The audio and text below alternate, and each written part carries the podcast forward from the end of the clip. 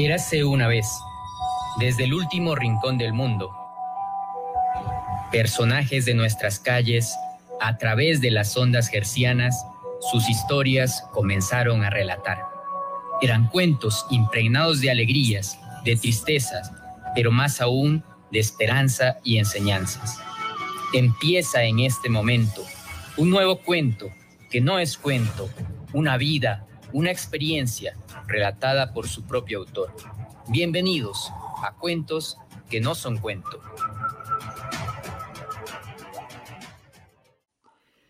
Un viernes más nos encontramos en Cuentos que no son cuento a través de Radio Municipal 90.1 y el Facebook Live de la radio. Mi nombre es Francisco Sandoval, sean todos bienvenidos. Recuerden que Cuentos que no son cuento es un espacio de charla donde el invitado comparte su historia y experiencias vividas, comenta sobre el presente, da una visión hacia el futuro, un espacio cultural y de entretenimiento para compartir, para aprender y para disfrutar de la tarde, de la charla y, bueno, si es posible acompañarla, acompañar el café de la tarde, ¿no? Eh, con esta charla. Este, el día de hoy, pues, eh, tenemos una invitada que está próxima a conectarse, a acompañarnos. Eh, hoy nos acompaña Andrea Jiménez. Ella es una joven que ha destacado desde niña por su ímpetu para afrontar los, los retos, su destacada labor académica en la escuela, colegio y universidad, eh, su voz que canta y encanta y su gran corazón eh, liderando iniciativas de inclusión. Andrea, pues es licenciada en comunicación social por, por, la UTPL y actualmente es estudiante de psicopedagogía en la Universidad Nacional de Loja. Es directora local de talento humano para AYESEC en UTPL, eh, que bueno, luego nos contará un poco más eh, de qué trata esta organización. Ha sido promotora también de distintas campañas de educación e inclusión desde el 2016 y ha realizado eh, locución y producción para Sin Límites, que es un programa radial sobre el mundo de las discapacidades, esto en el 2019. Pues además también es eh, cantante, gusta de la música, eh, ha realizado algunas conferencias, pues bueno, tiene, y bueno, ya está por acá Andrea. Hola Andrea, te saludo. Hola, ¿cómo estás? Hola. muy bien, gracias por la invitación. Estaba haciendo una pequeña introducción eh, voy a por ahí a, repetir unas partes por lo menos para que escuches y luego eh, nos des eh, la bienvenida, ¿no? Decía que Andrea pues es una joven que ha destacado desde niña por su ímpetu para afrontar los retos, su destacada labor académica en la escuela, colegio y universidad, su voz que canta y encanta y su gran corazón liderando iniciativas de inclusión. Bueno, también mencioné algo de, de que eres licenciada en comunicación social en el OTPL, que estás estudiando actualmente también psicopedagogía eh, de tu trabajo en IESED, en la parte de talento humano, bueno, que luego eh, conforme nos vayas contando también se va a ir repitiendo. Así que bienvenida Andrea, un saludo primero para iniciar. Eh, sí, bueno, antes que nada, pues agradecerte realmente la, invitación, ¿no? siempre es como, siempre es un gusto estar dentro de, los medios lojanos apoyando el, periodismo local, todas las iniciativas de comunicación local, porque pues justamente fueron este tipo de, de situaciones las que me llevaron a mí a, también em, decidirme por la comunicación social. Es realmente una labor muy grande, abarca muchas cosas y, me da muchísimo gusto pues también poder aportar a, esas iniciativas locales que existen de comunicación. Eh, muy bien, Andrea, muchas gracias eh, por la apertura, también por el, tiempo que, te das para compartir con nosotros. Y bueno, como te lo comentaba previo a, esta, a esta eh, cita en radio, pues eh, este espacio es un poco de, charla eh, amena, ¿no? Para eh, compartir el café de la tarde de, muchas personas, ¿no? Generar. Entonces, dentro de eso, pues la idea es que podamos conocer un poco de ti, de tus experiencias, de lo, que has pasado en la vida, cosas buenas, cosas malas, cosas de, de familia, ¿no? Y bueno, para iniciar, podrías contextualizar un poquito y contarnos quizás de algo de, tus primeros recuerdos de, infancia, de cómo era tu casa, tu familia y alguna anécdota de la escuela que nos quieras eh, compartir. bueno, tengo muchísimas, la verdad. Ah, pues que tengo pues solo 23, pero pues he vivido muchas cosas, ¿no? Felizmente. Y tengo una familia muy grande y todos son como muy unidos. Entonces hay mil anécdotas que, que no entraría la hora, no, no entrarían en la hora para, para terminártelas de contar. Pero un poco para ir resumiendo, eh, bueno, yo muy orgullosa, la verdad, de, de, los orígenes de mi familia. Yo ya nací aquí en Loja, pero mi familia, pues mis abuelitos, mis papás, son de Espíndola. Es un cantón, mm. pues, al sur de, de nuestro país, que ya son 15 minutos 15 minutos y pues ya llegas al Perú, ¿no? O sea, caminando. en, carro son unos 3, 4 minutos. Entonces, pues siempre hubo esa, esa fraternidad entre, entre Ecuador y Perú, siempre la, la vivimos, porque yo igual mis veranos, mis vacaciones de, de, agosto, pues siempre me iba para allá un mes, dos meses. Eh, como te decía, mi familia es muy, muy unida, entonces nosotros los primos, más que como primos, nos hemos criado como hermanos, son 10 hermanos por parte de mi mamá y pues todos tienen de dos, tres hijos cada uno, entonces pues era la bulla ahí en la casa, me acuerdo que, que arrendábamos pues cuando era yo más pequeña, pues todos venidos de, de otro lugar, eh, arrendábamos y arrendábamos una casa súper grande ahí en la Catacochi Bolívar, todavía existe la, la, casita. si es que me está escuchando la dueña de casa, un saludo a la señora Esperancita. Y arrendábamos así toda la casa, era, era así como era una casa esquinera, entonces eran como tres departamentos que, que era cada quien así con su familia y, y, su departamento y el patio así grandote porque era de esas casas así antiguas, entonces pues el patio en el centro. Y ahí nos, nos poníamos a jugar ahí entre todos, unos 10 niños haciendo bulla por, por todos lados y, y pues eso, mm, de, de, las cosas que me recuerdo. Eh, claro, bueno, igual creo que como muchas otras familias y también eh, recordar esas posibilidades que había antes también de, de jugar a veces en las veredas, en la calle o poco afuera en algún patio que, que había, ¿no? Y bueno, eh, generalmente en, el programa, en algunas de las ocasiones al invitado le pedimos eh, hacer una lista de, de momentos especiales que, que, tiene en su vida y bueno, Andrea también eh, nos ha hecho el favor de, de realizarla de seis puntos, tantos puntos como tiene el, la base del alfabeto braille, bueno, así me lo compartiste en eh, una presentación eh, que, me, que, me, supo pasar Andrea. Entonces nos ha compartido seis puntos, ¿no? Tantos puntos como tiene la base del alfabeto braille. Luego también nos irá compartiendo eh, por qué el, el, alfabeto braille, ¿no? Pero bueno, en el primero de ellos nos mencionabas que admiras la heroicidad real, ¿no? Entonces, eh, ¿cuál sería un, un, héroe para ti o, o, una persona que ha sido héroe para ti en, en tu tiempo de vida? bueno, en realidad muchas personas como, como dijiste al principio, a mí siempre me ha cautivado mucho el, la vocación de servicio. Entonces, yo creo que las personas que sirven de alguna manera, todos son, son héroes, ¿no? Um, y bueno, un poquito para contextualizar, eh, bueno, de hecho hay una película que se llama Seis puntos sobre Emma, y es sobre una chica que tiene discapacidad visual eh, y desea tener un niño, un niño pues es algo que está muy mal visto en, en, su entorno, ¿no? Una persona con una discapacidad haciéndose cargo de alguien más, que es algo que también en la vida real se ve. Entonces de ahí se tomé, tomé un poquito la, la idea de, de, los seis puntos sobre mí, Soy, sobre Andrea, esa es la, la parte dos. Hola. Hola. ¿Sí? ¿Me puedes escuchar? Hola, hola. Hola. Hola.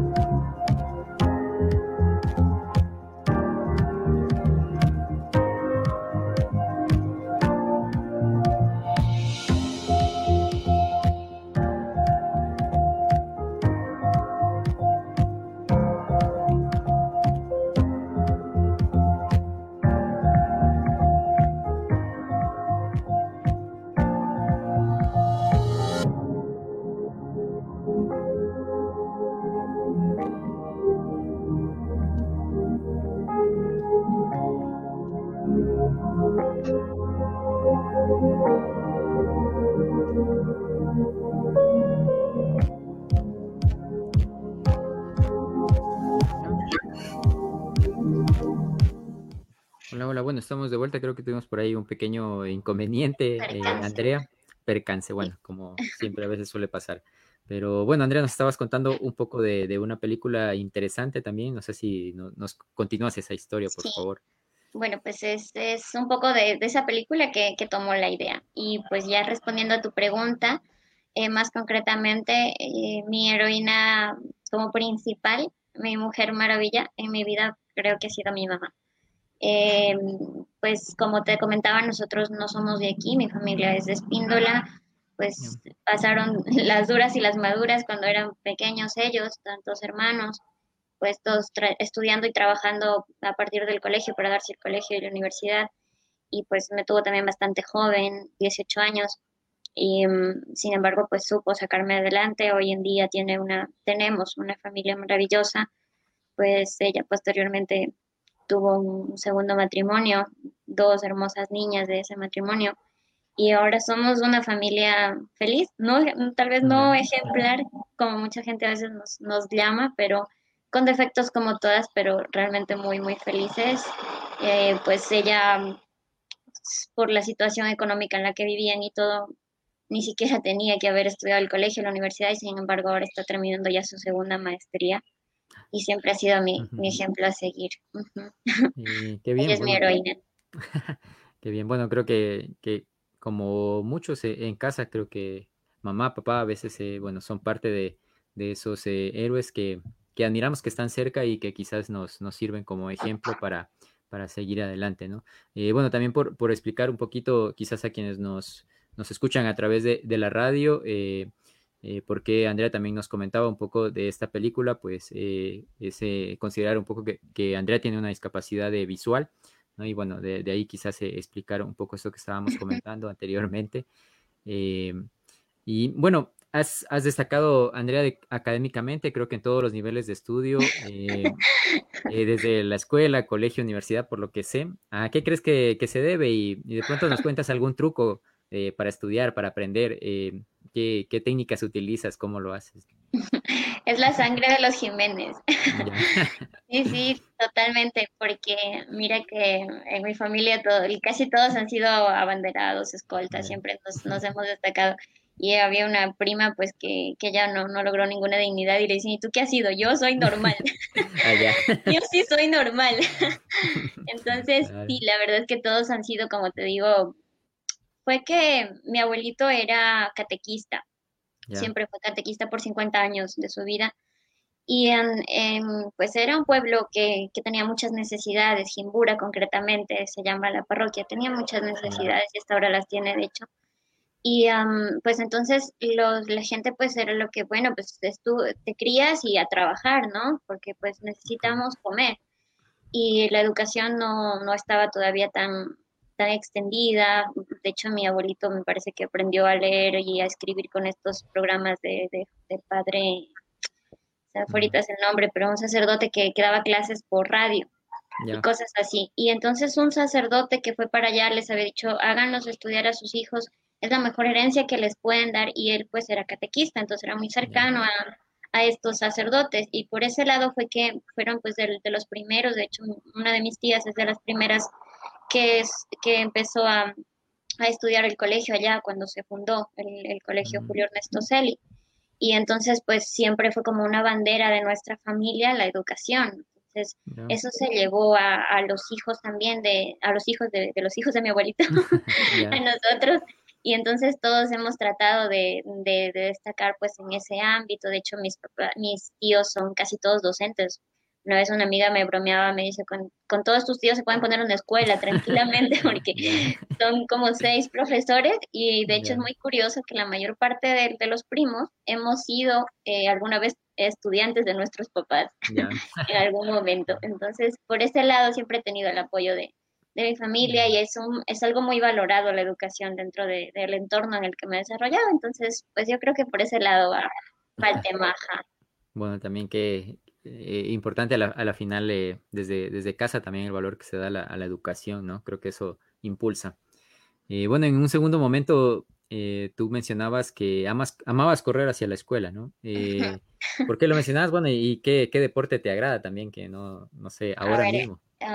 pues como cuando era más pequeña me llamaba la atención el atletismo. Ya luego fui creciendo un poquito y me decanté por otras cosas, pero en algún momento me llamó la atención el atletismo. Nunca lo hice de forma como forma, de manera formal, pero, pero siempre fue algo que llamó mi atención. Me gustaba muchísimo correr y pues en aquel entonces lo hacía sola, porque de hecho, pues como mencionaste antes, yo tengo una discapacidad visual, efectivamente, producto de un glaucoma congénito.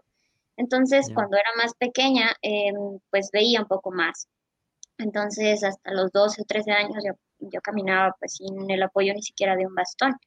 Entonces, pues yo por ahí corría y, me encantaba correr a la escuela, era cerca, como vivíamos cerca, este, por la Catacoche y Bolívar, como te digo, pues nos quedaba un poco cerca el Byron Aguiguren, que fue la escuela en la que estudié, y entonces corríamos en la mañana con mi mamá, tipo seis y media de la mañana, pues nos íbamos corriendo y luego ella iba a su trabajo. Entonces, un poco también porque compartí esa etapa con mi mamá, creo que por eso también siempre me pareció algo como muy especial, de alguna manera me sentía libre corriendo. y, ¿Y por qué a la escuela? Pues porque igual me, gustó siempre, como dije, mucho estudiar, entonces, pues claro, entonces era como que, hey, voy a, mi lugar favorito. Entonces, un poco por ese lado, pero al deporte la verdad no, no le hago mucho, de hecho aquí en, mi casa me molestan que, que haga más ejercicio. Bueno, ya habrá tiempo. Creo que todavía con el estudio no queda mucho tiempo. Hay que sacar eh, tiempo para todo, sí. Bueno, eh, llevas cantando tres cuartas partes de, la vida. Eh, ¿qué, ¿qué, tipo de música te gusta cantar primeramente y también eh, luego, ¿qué tipo de música te gusta escuchar? Porque sé que te defines como melómana, ¿no? Entonces, Totalmente. Pero bueno, ¿te gusta coleccionar música o escucharla o cómo es tu gusto por la música? Pues la verdad sí es como bastante variado. Yo te escucho de todo, de todo prácticamente. Me gusta en general la música como entre tranquila y alegre, tipo reggae, así canciones como un poco relajantes, no tan moviditas, pero igual y te escucho de todo. Como dije, o sea, como lo dijiste, melómana, toda la vida, siempre. Y pues este tema de, de, la música, pues sí, efectivamente las tres cuartas partes de mi vida, porque pues comencé como a los nueve años más o menos, y desde ahí no lo he dejado, no he estado tan metida en, en este tema y no lo he hecho de forma completamente profesional, pero sí tengo una cierta trayectoria, he participado en algunos festivales, felizmente ganando algunos, tuve la oportunidad de representar a, a mi institución, el colegio, en el Marcos Ochoa Muñoz, que es como el, festival más importante para, para pues cantantes adolescentes aquí en Loja, ya muchos seguramente lo deben conocer, y hay un nivel de competencia súper grande, entonces simplemente haber llegado a, competir con los grandes es, una cosa impresionante.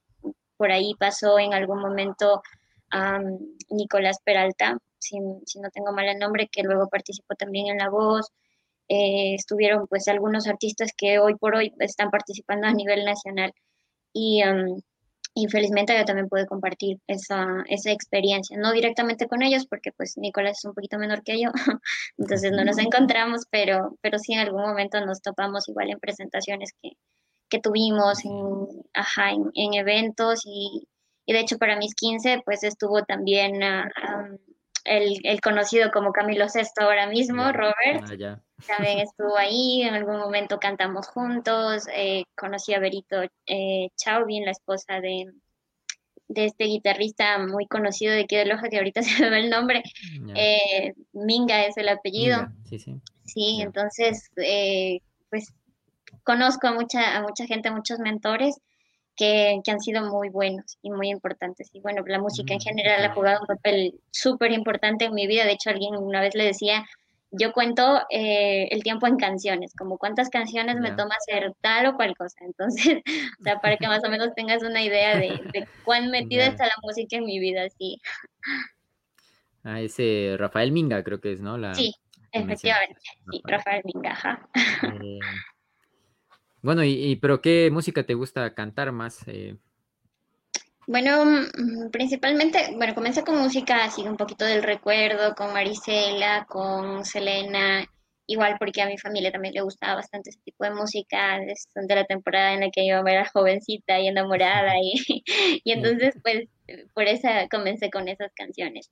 Y ahora pues sí le hago bastante a eso y también un poco a, musiquita un poquito más actual, así sobre todo pues pop, baladas románticas, sobre todo eso, a música bailable un poquito, pero no, no le hago mucho porque de hecho eso queda mucho mejor con orquesta, yo generalmente soy solista, pero si luego tengo la ocasión de, participar en algún grupo, igual sí, sí lo he hecho por ahí algunas veces y hemos tocado, pero han sido a veces como un poco puntuales, porque este tipo de música yo creo que se queda mucho mejor cuando hay un grupito, ¿no? Uno solito ahí animando a la gente, no. Ajá, entonces, sí, sí, más difícil. Entonces, sobre todo por eso, de ahí de que me gusta, también me gusta mucho. Claro, bueno, y bueno, aquí eh, por el chat también eh, un, te he mandado algún algunos saludos, eh, Kelly Ñahuazo, ah. Jordi, Jordi Guaycha, bueno, Rodrigo Pesantes, que también ha mandado un cordial saludo al programa, y a ti, Andrea, también esos saludos te los hago llegar por este medio. bueno, y otra cosa también, bueno, ¿por qué no nos introduces un, poco de tu vida contándonos, por ejemplo, cómo es un, día regular para ti?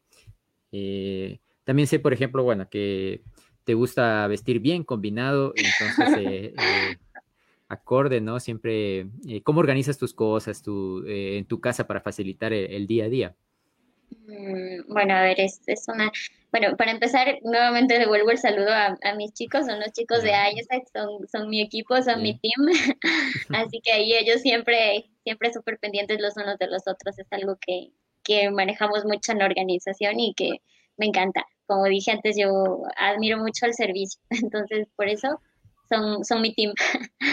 Eh, y bueno, contestando a tu pregunta, a ver, mis días son un poquito caóticos. Bueno, eran antes y lo son todavía un poco, pero pues estudiaba cuando estudiaba comunicación, pues tú sabes, es complicado, a veces te surgen como entrevistas, te surgen cosas todo el tiempo, entonces yo planificaba mis días como de un día para otro o a lo mucho dos, tres días porque no podía planear más. entonces, entonces era como salir de mi casa a seis y media de la mañana, a veces mucho más temprano para coger el bus de la UTPL y volvía a nueve y media de la noche. Entonces, literal, yo llegaba solo a dormir a mi casa y era como haciendo coberturas a veces, ah, pues en clases, pendiente ahí, igual siempre felizmente me encontré con gente pues muy abierta, muy chévere, entonces era como el grupito de amigos para un lado, que vamos acá y así. Y bueno, pues ahora mm, paré, traté de parar un poco, pero igual me siguieron llegando cosas y proyectos y entonces ahora mismo estoy con, con temas de IESEC eh, y con la universidad, un poco distribuyo mi tiempo en eso y pues en ayudar también un poquito en casa, a veces me toca estar de esperancita también. Entonces eh, también pues distribuyo mi, mi, tiempo para eso y pues en cuanto al orden y, todo eso, pues es un tema de, de, llevar un cierto, cierto código de, de, cosas, ¿no? Las, en casa las cosas tienen un lugar en mi habitación, en, en la cocina, pero sí es un poco feo. O sea, yo siempre les digo a veces que, que dejen las cosas donde las encuentran para cocinar, porque luego estoy, ¿y dónde dejaron la sal y el aceite y no sé qué? Y, claro, entonces eso. Pero en general casi todo tiene como un mismo lugar aquí, eh, al menos en casa, entonces por ese lado no, no hay mucho problema. Y además que, mm, o sea, se, se te agudizan ¿no? Otros sentidos. Alguien una vez me decía, pues puedes escuchar mi corazón, bueno, no tanto, no ese punto, pero, pero te toca como compensar, ¿no? Para poder continuar, eh, pues llevando una, una vida relativamente normal, si cabe el término, ajá. Muy, muy bien, eh, Andrea. Bueno, eh, eh bueno, estamos eh, cerca de ir a, vamos a ir a, la pausa. Recuerden que esto es eh, cuentos que no son cuento y eh, regresamos luego de la pausa publicitaria para seguir conversando con Andrea Jiménez. recuerden que este es un espacio para compartir experiencias. Hoy nos acompaña Andrea Jiménez. bueno, ella es licenciada en comunicación social y ya nos ha estado compartiendo parte de, de su vida y parte de sus historias y sus experiencias.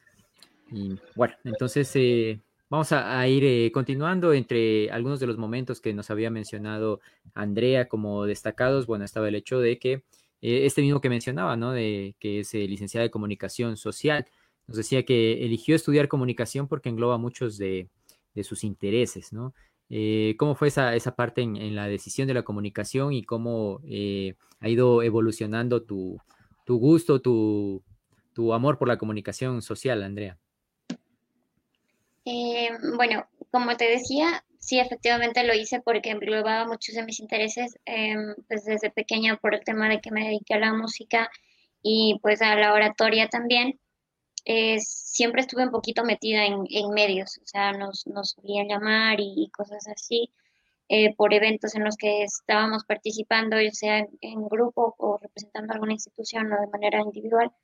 Entonces, pues surgió también la curiosidad de, pues, cómo será estar un poco al otro lado, ¿no?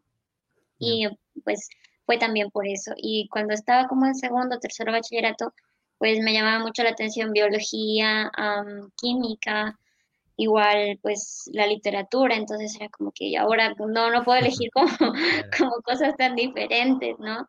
Entonces me decanté por comunicación porque como te decía al principio, a través de la comunicación pues se puede hacer muchísimas cosas. Entonces, en algún momento pensé dedicarme al periodismo científico y de hecho todavía no la descarto esa posibilidad, Dios mediante. Eh, pero ahora mismo y ya finalizando la carrera me decanté bastante por lo que es temas administrativos y entonces pues un poco empecé a pararle más bola a lo que era comunicación organizacional y fue así como terminé en recursos humanos en, en ISEC, ajá, porque pues está alineado un poco con lo que yo quiero hacer y con lo que me gustaría dedicarme después. Y bueno, ya, ya que has mencionado algunas veces ISEC, eh, ¿por qué no nos explicas a, a quienes escuchan, ¿no? Eh, de qué se trata ISEC y cómo tú intervienes dentro de, cuál es tu trabajo dentro de él? Ok. A ver, ISEC es más que una organización, es una filosofía de vida. Es decir, eh, los miembros que entran a ISEC, o sea, una vez que entras a ISEC, ya luego no sales igual. Em, nos dedicamos a mm, promover el liderazgo juvenil, ¿sí? A través de intercambios internacionales, de encuentros eh, con extranjeros, tanto enviando personas de Ecuador al resto de América Latina por el momento, eh, y también recibiendo personas de otros países, que sí también ahí sí incluimos a Europa y, bueno, pues a, a, países de todo el mundo. De hecho, estamos presentes en 114 países y tiene una historia ya muy larga. ISEC comenzó eh, justamente para promover estos intercambios que se suspendieron. Había como gente en Europa siempre fue un poquito más fácil el traslado de un país a otro porque pues son más pequeños los países. Y entonces em, ya incluso antes de la Segunda Guerra Mundial ya había estos intercambios culturales y con la Segunda Guerra Mundial pues se tuvieron que suspender, ¿no? Porque muchos de estos países eh, ahora eran enemigos. Entonces, luego que terminó la Segunda Guerra Mundial, pues estos chicos dijeron, no, esto tiene que continuar y, nosotros tenemos que seguir con nuestras amistades y nuestros encuentros, aunque en nuestros países pues estén en, contra los unos de los otros. Al final esto es una guerra entre otras personas, no porque no seamos patriotas, sino porque pues nuestro interés es justamente que el mundo eh, llegue a encontrar la paz y si nosotros podemos contribuir a eso, en buena hora. Entonces, esa fue la semilla de ISEC. Y ahora mismo, como te digo, estamos, eh, comenzó en 1948 y ahora mismo estamos presentes en 114 países, eh, China incluido. Entonces, para que veas lo, diverso que, es realmente la, organización. Entonces, em, contamos con, varios productos, entre ellos los voluntariados salientes, que es personas que se van por un mes y medio como mínimo a otro país y pues eh, trabajan en alguna ONG de manera voluntaria y como recompensa, por así decirlo, em, se les da formación en liderazgo, se les da también una red amplia de contactos. De hecho, ha habido muchos emprendimientos internacionales que han surgido de personas que se conocieron en, haciendo un voluntariado en otro país con IESEC y que pues vieron que tenían ideas similares, que querían hacer algo juntos y lo terminaron haciendo, ¿sí? Entonces, de hecho, tenemos un, Nobel de la Paz entre nuestros ex integrantes, porque como te digo, ya llevamos muchísimos, muchísimos años y um, tratamos de que la gente que se vincula con nosotros eh, siempre se lleve algo. Eh, cada que vuelva de un voluntariado, pues que no, no sea la misma. Y hay equipos que se encargan justamente de la parte logística de, estos voluntariados o, de los intercambios en general, porque también tenemos un programa de talento global, que es que profesionales pueden irse a hacer prácticas en el extranjero. Em, entonces, pues tenemos un equipo detrás de, esto y varios comités. En Ecuador somos 10 comités. eh, con unas 250 personas aproximadamente trabajando dentro de la organización, promoviendo voluntariados. Em, y en Loja somos 11 personas. Entonces, yo lo que me encargo es justamente de mantener como el clima organizacional, de desarrollo organizacional un poco, todo lo que se, es, es talento humano, ¿no? Porque funcionamos como una empresa, o sea, y es súper interesante porque esto también es manejado por jóvenes, o sea, es un producto de jóvenes para jóvenes. Entonces, eh, de 18 a 30 años, esa es la edad como entre la que puedes formar parte de nuestra membresía. Entonces, somos chicos de 22, 23 años, eh, de hecho, el más jovencito me parece que tiene 20 ahora mismo, eh, que estamos trabajando temáticas de liderazgo y pues funcionamos como una empresa. Tenemos una parte legal, financiera, eh, la parte de, de, ventas, ¿no? Que se encarga de, los productos de intercambio y la parte de, recursos humanos, que hace lo mismo que hacen los recursos humanos en una empresa cualquiera, es decir, mantener eh, retención, educación, eh, temas de, asignación a, puestos nuevos, capacitación para estos nuevos puestos, para nuestros nuevos roles, temas de mantener comunicación interna dentro de la organización y cosas pues por ese estilo. Entonces, realmente el trabajo que se hace ahí es, es muy, muy lindo porque mm, a veces se tiene esa idea de que recursos humanos es como, bueno, los que me contratan y los que me despiden, pero, pero en IESEC realmente es mucho más allá, vamos mucho más allá,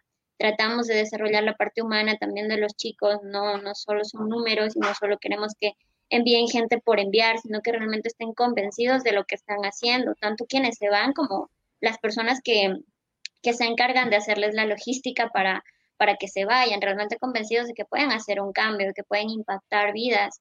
Entonces, eh, por eso te decía que es una filosofía de vida, porque es que abarca muchas, muchas cosas y una vez que te pones en contacto con la organización, pues tiene una cultura organizacional súper fuerte, entonces, eh, pues se tiene como formas de, de, decir que sí, de decir que no, a claves, ¿no? Como, como cosas claves que, se trabajan dentro de la organización. Entonces, pues abarca, abarca toda tu vida realmente, o sea, te vuelves alguien completamente diferente cuando entras ya, y sales. Es eh, un espacio igual que pueden compartir los chicos mientras están eh, estudiando en la universidad y creo que, complemento y apoyo para desarrollar muchas de, de las habilidades eh, blandas y bueno, otro tipo de habilidades también eh, empresariales, como tú lo mencionas, que pueden ser generalmente uno de los grandes problemas cuando sales de la universidad es el hecho de, tener experiencia, ¿no? Y creo que estos espacios son donde puedes adquirir una gran experiencia en muchos de, los diferentes espacios de una empresa o asociados a eso, ¿no? Entonces, de ahí también la, la, importancia de este tipo de, iniciativas o de empresas, bueno, cómo lo manejan. Sí, sí, totalmente. Mira, nosotros eh, justamente trabajamos con estudiantes de universidades y de y egresados, y no necesariamente de carreras administrativas, sino de quien quiera pues meterse en cuestiones de administración, porque luego aquí dentro sí que se tiene que hacer cosas de administración, pero no nos restringimos a ese tipo de carreras, aunque realmente ellos son los que se benefician mucho más de la formación y damos certificaciones que tienen pues validez internacional por el hecho de que la organización pues también es internacional. Muy bien, eh, bueno, ya una parte para, una pauta para conocer un poco a Yosei y quienes estén interesados comunicarse con, con Andrea para más referencias, ¿no? Eh, bueno, eh, quizás ya una, una pregunta de, opinión. Creo que la, inclusión es un tema que te ha acompañado toda la vida. ¿Piensas que las cosas han cambiado desde que, eras niña hasta ahora? Bueno, ¿cómo ves a, a Loja como una ciudad inclusiva o no? ¿Qué crees que puede faltar o se podría mejorar en, en ese tipo eh, relacionado a eso, a la inclusión, tanto en los espacios físicos, en las personas, en las instituciones. Eh, ¿Cómo ves este tema? Ok, mira, a ver, todo se puede mejorar, es cierto, constantemente se pueden mejorar las cosas. Y entre que se han mejorado desde que yo tengo pues memoria, ¿no? Eh, efectivamente sí, totalmente. Hay que tener en cuenta que Loja es una de las ciudades que tiene más persona, concentración de personas con discapacidad a nivel nacional eh, según el, cifras levantadas por el CONADIS, pero también me atrevería a decir que es una de las ciudades más incluyentes del país. Tenemos una institución eh, de educación especial, el Instituto Byron Eiguren, bueno, escuela fiscal ahora, que tiene internado inclusive para personas con discapacidad visual que vengan de otros lados y es muy común encontrar a gente de, de Zamora, de Machala, antes inclusive de Quito, de Guayaquil, venían a estudiar acá por la calidad educativa que había dentro de esta institución y que existe todavía un colegio también para personas con discapacidad visual y asimismo para otro tipo de discapacidades. Yo te hablo un poco más de discapacidad visual porque pues es como, como con lo que más me he relacionado, ¿no? Pero últimamente sí que he tratado de, relacionarme con otras discapacidades porque sí he visto como que hay a veces una falta de, un conocimiento, de conocimiento de cómo se vive con otras discapacidades y mucha gente que dice, pues ok, gracias a Dios yo no veo y no estoy en una silla de ruedas, que me parece algo muy ignorante, la verdad. Y también debe haber gente que está en una silla de ruedas y que dice, gracias a Dios, yo sí veo. no, pues, o sea, yo me imagino, por ese desconocimiento de que pues cada quien tiene sus propias luchas, ¿no? Eh, pero sí, sí hay muchísimas redes de apoyo aquí en la ciudad. La gente mismo, tú vas por la calle y es, bueno, niña, le ayudo a cruzar la calle, y, y se ve, se ve realmente ese, ese apoyo que hay de toda la sociedad en algún momento viajamos a Piure con mis papás, siempre solíamos irnos. Em, y, y me acuerdo que había una persona pidiendo eh, dinero, eh, le faltaba un bracito y, pedía dinero. Y entonces mm, ella, nosotros nos quedaba mirando así como que, bueno, y este ciega, ¿y qué, qué hace ahí? que con su familia y todo ahí feliz. Y yo, en cambio, era como que, no, no puede, no puede ser, o sea, ¿cómo es posible que, que estés pidiendo dinero? No, eso no, no pasa en mi país, eso no, no pasa en mi ciudad, bueno, aunque no, no es que algo que no, que no pase, no pase, pero no pasa tanto, ¿no? Entonces, sí, sí hay ese apoyo. Falta, sí, efectivamente, como te digo, siempre, siempre se puede mejorar. Pero sí que ha mejorado algunas cosas. Igual, pues, eh, me acuerdo que yo fui de las primeras personas que entró a educación regular y empecé educación regular cuando estaba en décimo año, que más o menos en unos 13 años este, cuando, poquitos años después de que se hizo obligatorio que no se les negara la matrícula y todo eso a las personas con discapacidad, que es algo que igual hasta el día de hoy se sigue haciendo, ya no tanto, pero también, además de leyes, faltan herramientas y falta un poco de empoderamiento por parte de la gente y también esa fue una de las razones por las que yo entré a IES, porque nosotros trabajamos el empoderamiento también, no, no solo de, de las personas que entran, sino de, de todos los actores, porque luego tú vas a una comunidad en Colombia donde los niños quieren ser narcos y tal vez por las acciones que tú hagas ahí, alguno de ellos quiera irse a la universidad. Entonces es, es una red de, impacto que se va haciendo. Y eh, justamente entonces yo entré un poco también por, por aprender cómo empoderar a otras personas em, para que trabajen por sus derechos y por los derechos de sus familias también, por los derechos de, de las personas a las que quieren, ¿no? Em, y eso, eso sí que falta todavía, más que leyes, yo me atrevería a decir que lo que falta es, es eso, que la gente se empodere de esas leyes y que las haga cumplir, no necesariamente con marchas o con protestas, sino siendo en el día a día. A veces la gente pensamos mucho que, que pues para hacer algo grande tiene que ser algo bullicioso, para que sea algo importante tiene que ser algo, algo que abarque muchas personas y no necesariamente.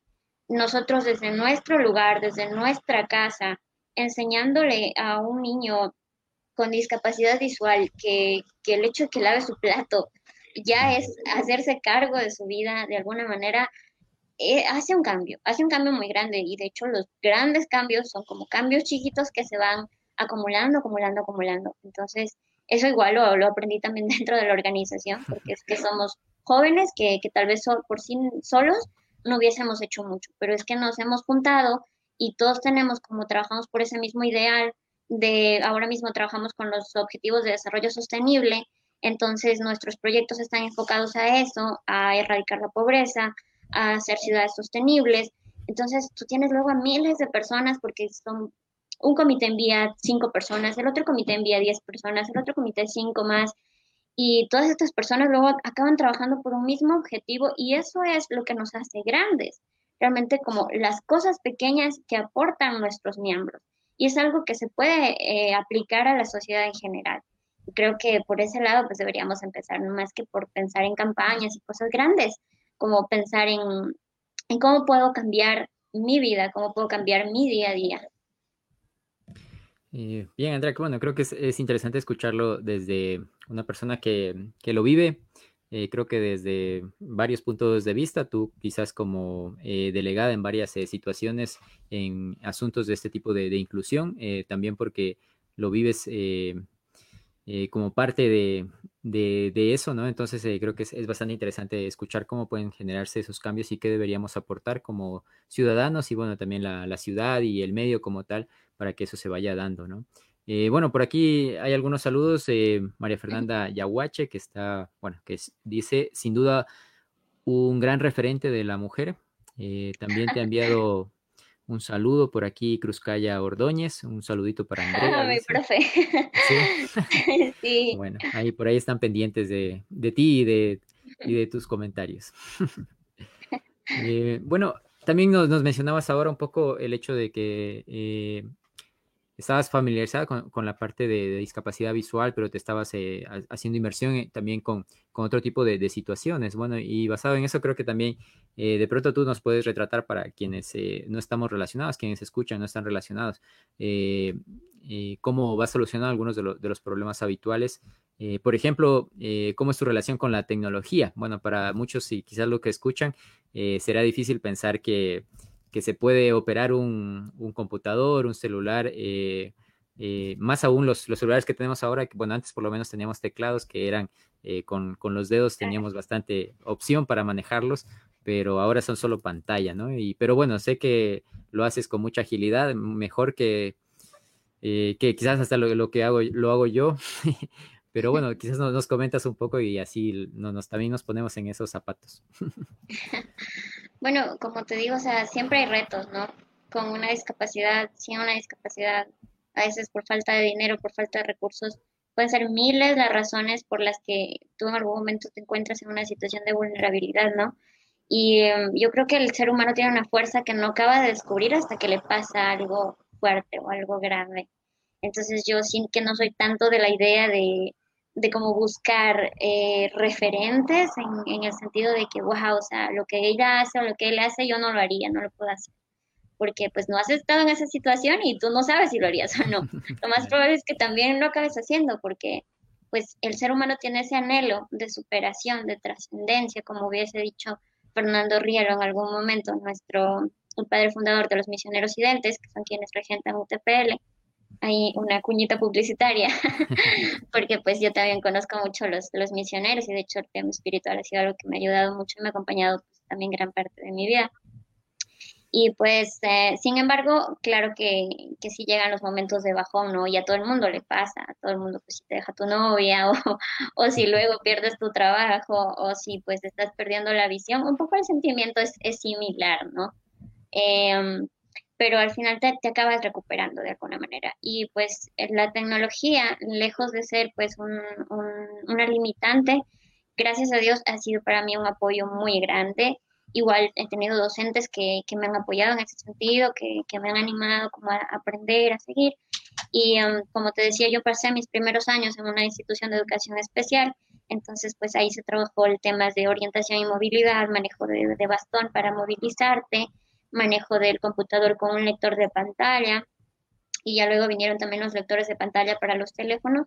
Entonces, pues ah, lo que pasa es que te, tú simplemente como topas el, teléfono y te lee el elemento que, que has tocado y si lo quieres activar o lo quieres abrir a la aplicación, pues le das un doble toquecito, ¿no?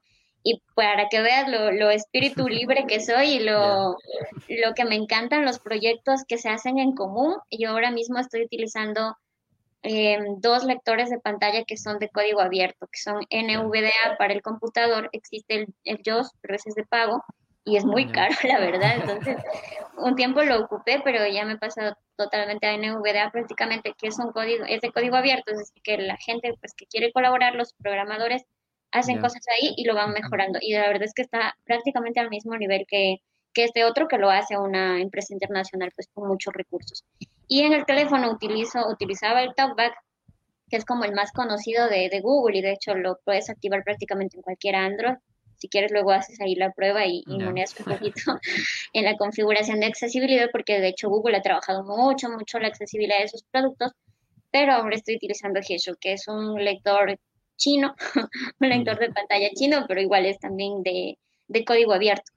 Entonces, de hecho, hay muchas personas en la comunidad ciega, comunidad invidente, perdón, de personas invidentes, que mm, desarrollan como extensiones, por así decirlo, para este lector que le dan nuevas funcionalidades, que te permiten como a un botón utilizarlo para, para varias cosas o que crean nuevos temas de sonido. Y es súper interesante, soy en un grupo de WhatsApp con ellos, verlos cómo pasan ahí sus, sus programitas. Yo de programación sé muy poco, la verdad, pero pero pues ellos sí que se, se dan por ahí sus, sus modos, ¿no? De, de, hacer sus cosas y es súper interesante y como te digo, es, es así, las, la cosa que aporta el uno al otro y al final termina siendo pues algo muy grande, muy chévere. Sí, esas, comunidades de desarrollo ayudan eh, bastante eh, en ese sentido, ¿no? Eh, porque, bueno, por ejemplo, como tú lo mencionas, creo que muchas de las cosas que se utilizan, por ejemplo, la parte de impresoras braille, teclados braille, todo ese tipo de, instrumentos asociados a la tecnología, generalmente son bastante costosos. Sí. sobre todo, por ejemplo, una, una, impresora creo que está ya de, de carácter para imprimir en papel en general, pues unos 3 mil, 5 mil dólares en ese rango y generalmente creo que es eh, difícil eh, tenerlo en casa, pero ya ahora mismo la tecnología ha ido evolucionando, la parte de software, sobre todo, como tú dices, con software libre, da estas facilidades para acceder, ¿no? Eh, y qué bueno que, que se, se, pueda ir creciendo en esa parte. Bueno, llevamos unos minutos hacia, hacia el final y quería preguntarte más, bueno, ya tus planes hacia futuro, qué tienes planeado, sé que te gusta, por ejemplo, viajar, que quisieras de pronto estudiar afuera. Eh, ¿Qué planes tienes por ahí para hacia futuro, hacia adelante? Has hecho un trabajo de investigación súper bueno. no sé, no sé quién te sopló, pero sí, de hecho también esa es otra de las razones por las que estoy en IESEC. Nuestros, la gente de nuestra membresía, pues tiene también ciertos beneficios al momento de tomar un voluntariado con nosotros. Entonces, pues yo también pensaba un poquito meterme por ese lado para ver si, si me voy al extranjero un tiempito y a estudiar, claro, sí, sí me encantaría, pues por el momento, em, hacer algunos estudios en, en Europa, en, en, España concretamente, que es un poquito más sencillo por el momento. Pero bueno, pues veré a, a dónde me lleva la vida, ¿no? Porque igual aquí estoy aprendiendo sin querer inglés, porque como somos internacionales nos manejamos pues muchas herramientas y muchas cosas en inglés. A mí no me gustaba el inglés, pero, pero me toca, entonces ahí quién sabe, ya acabé con un nivel como medio. De hecho, el año pasado por julio me parece que fue, no, un poquito después, fue en agosto, septiembre, unos meses después de que yo entré a la organización, eh, hubo una convocatoria para las becas Chevening que las dan en Reino Unido. Y generalmente los perfiles eh, de personas que salen de IESEC, perfiles IESECos, son preferidos para este tipo de, becas, porque se, se, conoce el nivel de formación con el que salimos de la organización. Entonces, también en algún momento, pues terminando, ¿no? Por, por el momento todavía me queda un año dentro de, mi rol como directora local de talento humano y pues ya luego también pensado postularme a, a, un rol un poco más, más grande en el Comité Nacional y también pues se tiene luego la posibilidad de postular a comités nacionales, pero en otros países, en Bolivia, en Perú. De hecho, ahora mismo nuestros, las personas que conforman nuestro comité solo hay una ecuatoriana, el resto es una española, son varios mexicanos, una brasileña, tenemos una persona también de Nicaragua. Entonces, generalmente, cuando tú tienes la ocasión de postular a un comité nacional, o postulas en tu país o postulas a otro. Por lo general, eh, acaba postulando muchos a, otro lugar. Entonces, sí que me gustaría, como todavía, yo creo que todavía me falta hacer historia dentro de ahí, por lo menos unos dos a tres años más. Eh, como mencionabas, igual estoy siguiendo psicopedagogía, entonces, pues, eso todavía me queda un poquito largo terminarlo. Espero poder hacerlo, pero también en algún momento una maestría eh, no estaría de más. Y, em, y, bueno, pues tratar de distribuir mi trabajo como entre entre todas esas cosas y pues darme también ocasión de, de ganar, de hacer algo que, que, me ayude a generar dinero, porque pues todo es muy inspirador y muy romántico, pero, pero también hay que, hay que vivir, ¿no? Y, y trabajar para, para vivir. Entonces, pues también igual por ese lado. Muy bien, eh, Andrea. Bueno, muchas gracias por eh, compartir con nosotros. Creo que nos ha faltado hasta tiempo para conversar. pero bueno, te agradezco. Eh, si quieres ya una despedida corta, porque ya estamos por por finalizar a quienes nos han escuchado. Bueno, a ver, devolver los saluditos de, toda la gente que, me estuvo viendo, que, ha estado aquí presente. Y bueno, que ha escrito y que seguramente también les dio un poco de cosa y no escribieron, pero estoy segura que por ahí están porque pues es, gente muy fiel. Tengo seguidores muy fieles. Muy bien. y, eh, y, bueno, igual pues sobre lo que me comentabas un momento de que, de que me gusta vestir bien y así, pues es porque me sale económico. Tengo costurera en casa, tengo diseñador en casa, entonces pues la mayor parte de mi ropa me la hace ella, entonces pues también hay una cuña publicitaria para mi mamá. Muy bien, muy bien, Andrea. Que también se, eh, dedica a la costura. Y pues igual agradecerte, ¿no? La invitación y, el espacio. Ok, muy bien, muchas gracias eh, Andrea por acompañarnos. Eh, recuerden que esto es Cuentos que no son cuento. Y colorín colorado, este cuento no ha terminado. Regresamos el siguiente viernes con una historia, una experiencia más. Una buena tarde para todos. Eh, nos vemos la siguiente semana.